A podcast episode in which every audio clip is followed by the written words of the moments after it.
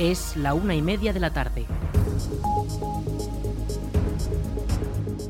Buenas tardes, miércoles 30 de noviembre comenzamos el espacio para la información local en el 107.4 de la FM. Les habla Aritz Gómez. Arranca una nueva edición de la Almunia Noticias.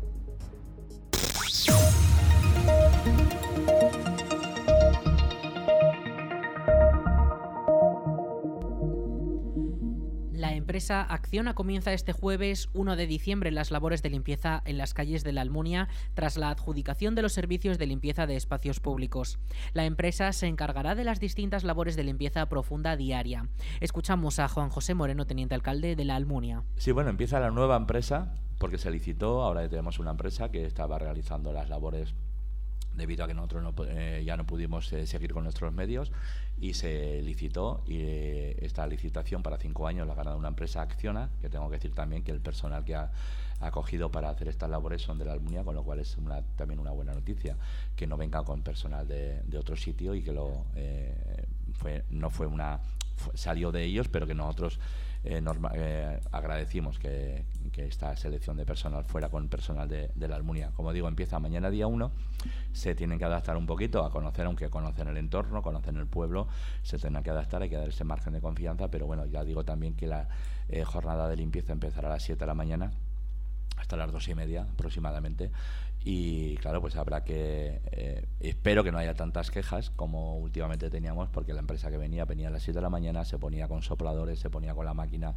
a esas horas. Ni en invierno ni en verano es una hora prudencial para hacer este tipo de limpieza. También tengo que decir que si no se madruga mucho también en los entornos de plazas donde hay servicios donde hay eh, bares donde hay restaurantes pues es muy complicado hacer este tipo de limpieza en estos servicios se incluye la limpieza de los pavimentos especiales como adoquines de las calles, plazas o incluso los patios de los colegios. Además, durante las fechas más señaladas en la Almunia y de mayor actividad, dispondrán de un dispositivo especial de limpieza con refuerzo del personal y equipos para hacer frente a las labores de limpieza. Escuchamos de nuevo a Moreno. ¿Novedades con esta empresa? Bueno, pues algunas que son verdaderamente que se colocó en el pliego estas condiciones las van a cumplir, por supuesto. La barredora va a ser eléctrica, con lo cual hará muy poquito ruido. Los sopladores serán eléctricos, que también harán poco ruido. Y también entramos ya en una dinámica Tendremos limpieza los 365 días del año, en el turno normal durante la semana, eh, con incidencia el día del mercadillo, con incidencia también una vez a la semana en los colegios. Hablamos también de ese decapaje que empezarán una vez a la semana en diferentes entornos de plazas para quitar todo ese residuo negro, esos entornos deteriorados eh, donde hay una isla de contenedores y el residuo ya se ha quedado como una costra que hay que quitar y poco a poco se van a ir realizando.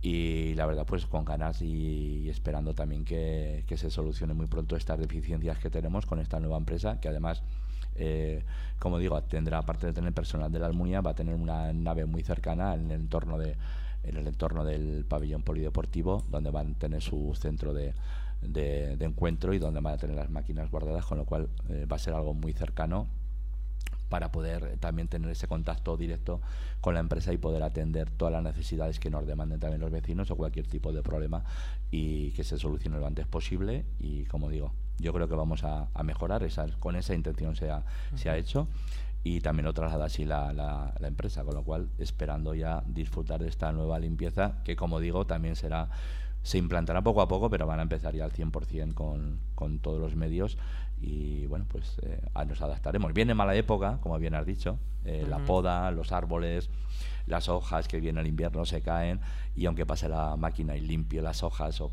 algún entorno, a la media hora, a la hora ya ha caído otra vez porque estamos en el tiempo, como bien dices, otoño, que ya cerca del invierno eh, y el árbol lleva su proceso y con el frío se acelera esta caída de hojas. Esta licitación estuvo discutida entre dos empresas y finalmente Acciona será la que se encargue de todos estos trabajos que hasta ahora se hacían con equipos municipales y que con el tiempo han visto incrementada su actividad hasta llegar al punto de no dar abasto. Por ello, el ayuntamiento ha decidido sacar a licitación la limpieza y dejar las calles lo más limpias posibles. Faxa ha comunicado que se va a producir un corte en el suministro del agua a partir de las de las 3 de la tarde que afectará a la calle Fernando el Católico, la calle El Fuerte desde la carretera Cariñena hasta la carretera al partir. Esto se producirá hoy y mañana, en eh, mañana jueves 1 de diciembre a partir de las 9. Ese corte de agua afectará, también habrá un corte de agua que afectará a la calle Fernando el Católico. El suministro en ambos casos se restablecerá sin previo aviso y además Faxa tiene un teléfono de atención al cliente por si fuese necesario eh, eh, llamar. Este es el 976 600 322. Lo repetimos, 976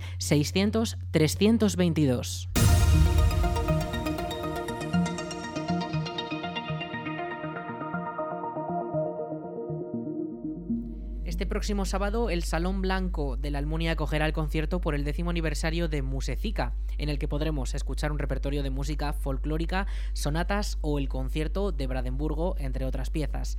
A las 7 de la tarde, el Salón Blanco acogerá el concierto especial que celebra la organización, que comenzó en 2012 y que ya ha celebrado conciertos en buena parte de Europa desde aquel primer concierto en el Colegio Público de Educación Especial Rincón de Goya en Zaragoza, Musecica ha crecido y se ha consolidado a partir de un sueño, una idea que parecía inalcanzable, según relatan ellos mismos. Actualmente Musecica tiene sedes en España, Alemania, Israel y Suecia, además de colaborar de forma habitual con Austria, China, Finlandia, Francia, Países Bajos, Lituania y Polonia.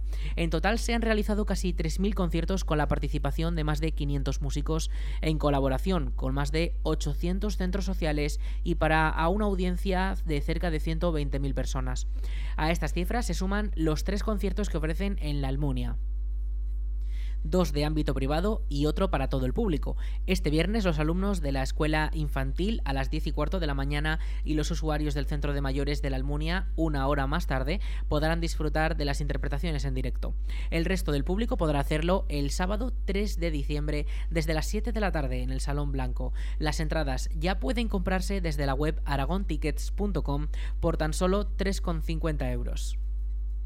Cosanse, la Sociedad Cooperativa Agraria San Sebastián, de aquí de la Almunia, ha sido galardonada en los premios Heraldo del Campo en la categoría de Impulso Cooperativo. La cuarta edición de los premios, que concede el suplemento especializado en la actividad agraria, ha premiado a la Central Hortofrutícola almuniense, que este año cumple 50 años. El volumen de actividad actualmente de Cosanse cifra el valor de negocio en 15 millones de euros anuales, con más de 20 millones de kilos de fruta y 250.000 litros de aceite. El presidente de la cooperativa, Víctor Manuel Martínez, ha recogido el premio en una gala en la que también hizo un llamamiento a todos a continuar creyendo en el movimiento cooperativo, destacando las virtudes del respeto y el apego al medio rural. Esta cuarta edición de los premios se celebró este pasado lunes en la sede de Caja Rural de Aragón, en la calle del Coso de Zaragoza. El Ayuntamiento de la Almunia ha informado que la próxima renovación del Documento Nacional de Identidad se podrá realizar el próximo jueves 1 de diciembre y los interesados podrán hacerlo de 10 a 11 y media de la mañana en el Salón de Plenos del Ayuntamiento de la Almunia. Para poder renovar el DNI es necesario pedir cita previamente en las oficinas municipales o llamando por teléfono al 976 600 076. El horario de atención al público es de 10 de la mañana a 2 de la tarde. Repetimos el teléfono 976 600 076.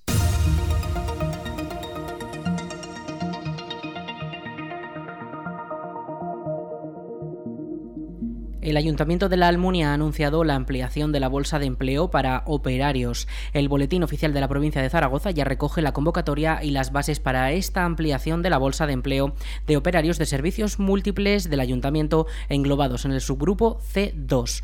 Los interesados deben poseer la titulación en educación secundaria obligatoria, conocida como la ESO, o un título similar. Además, también se exige el permiso de conducir de vehículos de clase B. Las instancias se pueden presentar desde el 12 de noviembre hasta este próximo 1 de diciembre, ambos días incluidos. Y la convocatoria, así como consultar más información sobre el procedimiento, se puede seguir desde la web municipal laalmunia.es. El Cuerpo de Policía Nacional de Calatayud detuvo a tres personas como presuntos autores de los delitos de robo con fuerza y estafa. Los implicados son dos varones de 34 y 28 años y una mujer de 30. Además de acceder a un negocio y un hogar, también intentaron usar una tarjeta de débito hurtada y vender parte de los bienes de los que se apropiaron. El coste de estas actividades ilícitas, entre bienes sustraídos y daños ocasionados, se cifra en 10.000 euros. Tras su detención, los implicados fueron puestos en disposición del juzgado de primera instancia e instrucción número uno de Calatayud, que tras oír su declaración ha decretado su puesta en libertad provisional. Según explica la Policía Nacional en un comunicado, el primero de los episodios se produjo la madrugada del pasado 17 de noviembre, cuando los autores, tras fracturar con un objeto contundente el cristal de la puerta de acceso a una funeraria bilbinitana, entraron en su interior sustrayendo material informático y diferentes enseres de valor. La inspección técnico-policial realizada por el especialista en policía científica desplazado hasta el inmueble tuvo como resultado la obtención de hasta tres huellas en el lugar que permitieron la identificación del tercer implicado. La detención de todos ellos se realizó el pasado miércoles en el domicilio compartido por los mismos, que se trata de una vivienda ocupada de forma ilegal en el casco antiguo de la localidad.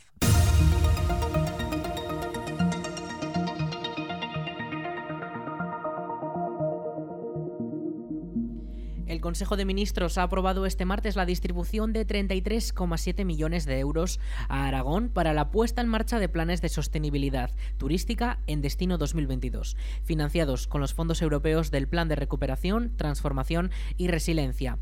La ministra de Industria, Comercio y Turismo, Reyes Maroto, ha declarado que el destino turístico es el verdadero motor de la competitividad de la oferta de nuestro país y que es ahí donde se tiene que producir la transformación hacia la sostenibilidad y digitalización del sector.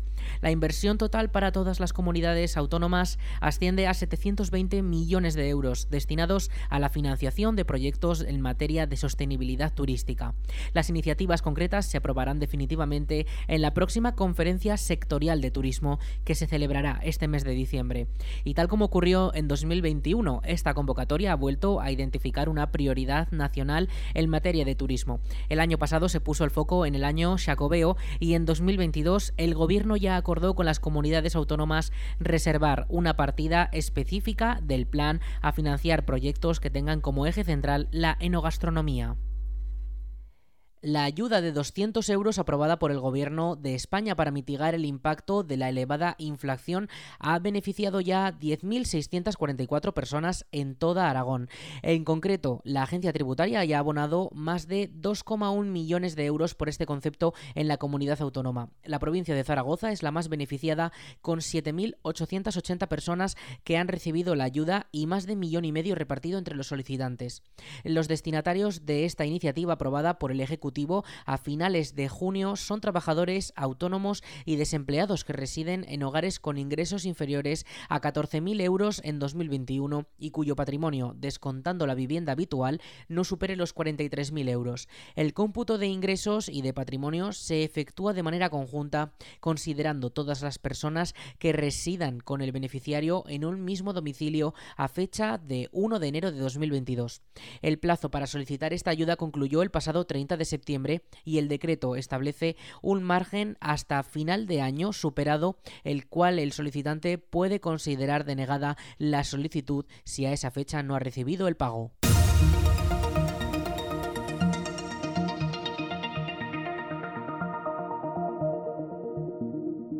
La Diputación de Zaragoza ha subvencionado con 25.000 euros la construcción de una carretera en Palestina que conecta Beit Basha con Belén y Beit Shahu. Esta ayuda se enmarca dentro de las líneas de subvención del Servicio de Cooperación y Solidaridad Internacional de la Diputación de Zaragoza y ha permitido a su vez acondicionar la red de alcantarillado. El proyecto de la Fundación Paz y Solidaridad Comisiones Obreras Aragón ha sido ejecutado por el Ayuntamiento de la ciudad desde donde han asumido los gastos de personal local y parte de los gastos de excavación entre otros. Escuchamos a Elena García Juango, diputada delegada de Cooperación al Desarrollo y Solidaridad Internacional de la DPZ. La Diputación de Zaragoza ha subvencionado con 25.000 euros la construcción de la carretera de Beit Bassa en Belén y el acondicionamiento de la red de alcantarillado. Este proyecto, que es de la Fundación Paz y Solidaridad de Comisiones Obreras de Aragón, ha sido ejecutado por el Ayuntamiento de la ciudad, desde donde han asumido los gastos del personal local y la parte de los gastos de excavación, entre otros. El crecimiento de la zona de Beit Basa en los territorios bajo ocupación israelí hacía necesaria la construcción de este pavimento y de la conexión del alcantarillado para las familias. Su población, además, se dirige a menudo a la cercana ciudad de Belén, así que ahora se podrán trasladar con mayor facilidad y seguridad, tanto caminando, que es lo que se pretende incentivar, como con vehículos. Precisamente hoy, 29 de noviembre, es el Día Internacional de Solidaridad con el pueblo palestino y qué mejor manera que el reflejo de nuestra solidaridad con proyectos como este que brindan una vida digna en la reivindicación del pueblo palestino por seguir viviendo en su tierra y resistiendo el acoso sistemático y la ocupación ilegal israelí. La vía tiene una longitud de 241 metros y 8 metros de ancho y brinda mayor seguridad para peatones que cuentan con una acera y fuentes de iluminación y para vehículos con una calzada asfaltada que sustituye el camino de arena que existía antes. Al mismo tiempo, se ha creado un sistema de alcantarillado que ha permitido conectar más de 50 viviendas palestinas a la red principal de la ciudad y afianzará este servicio a los futuros hogares que se construyan. Se evitan así los problemas ambientales derivados del uso de pozos subterráneos, malos olores y fugas de sustancias tóxicas en el suelo. La Diputación de Zaragoza ha lanzado una nueva edición de su plan de restauración de edificios y bienes histórico-artísticos de propiedad municipal que va a suponer una inversión total de 2,2 millones de euros durante los años 2023 y 2024. El presupuesto destinado por la DPZ a estas ayudas vuelve a ser de 1,38 millones de euros y al igual que en convocatorias anteriores financiará el 60% del coste de cada intervención. El 40% restante lo tendrá que aportar los propios consistorios. Los municipios interesados tienen de plazo hasta el 30 de noviembre para poder solicitar estas subvenciones. La convocatoria de este nuevo plan de restauración de bienes de titularidad municipal ya se ha publicado en el Boletín Oficial de la provincia de Zaragoza y permitirá a los ayuntamientos tanto continuar con nuevas fases de actuaciones ya iniciadas como comenzar nuevos proyectos de restauración. Las subvenciones para bienes inmuebles o edificaciones están dotadas con un total de 1,2 millones de euros y financiarán actuaciones cuyo presupuesto total esté comprendido entre los 40.000 y los 100.000 euros. Una vez analizadas todas las solicitudes, la Comisión de Valoración distribuirá las ayudas atendiendo a criterios como que se trate de construcciones incluidas en las anteriores convocatorias del plan, el nivel de riesgo estructural que presenta el inmueble, los daños no estructurales, su grado de interés histórico-artístico o que sea un edificio destinado a usos públicos.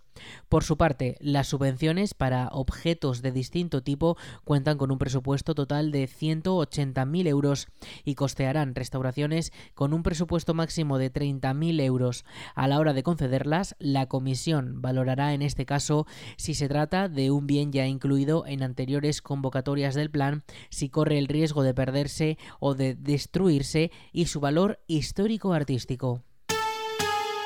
Bye.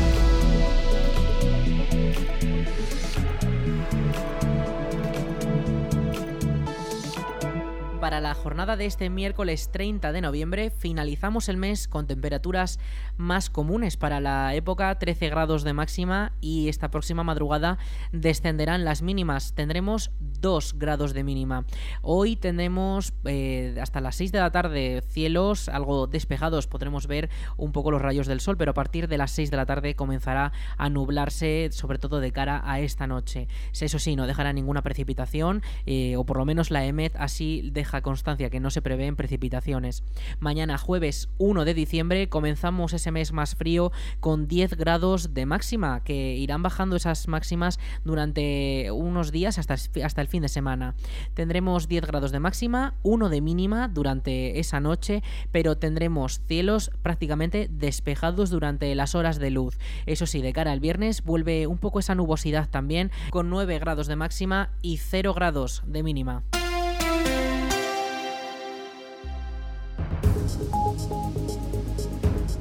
Hasta aquí la información local en la Almunia Radio. En unos minutos a las 2 toman el relevo nuestros compañeros de Aragón Radio Noticias. Más información en laalmuniaradio.es.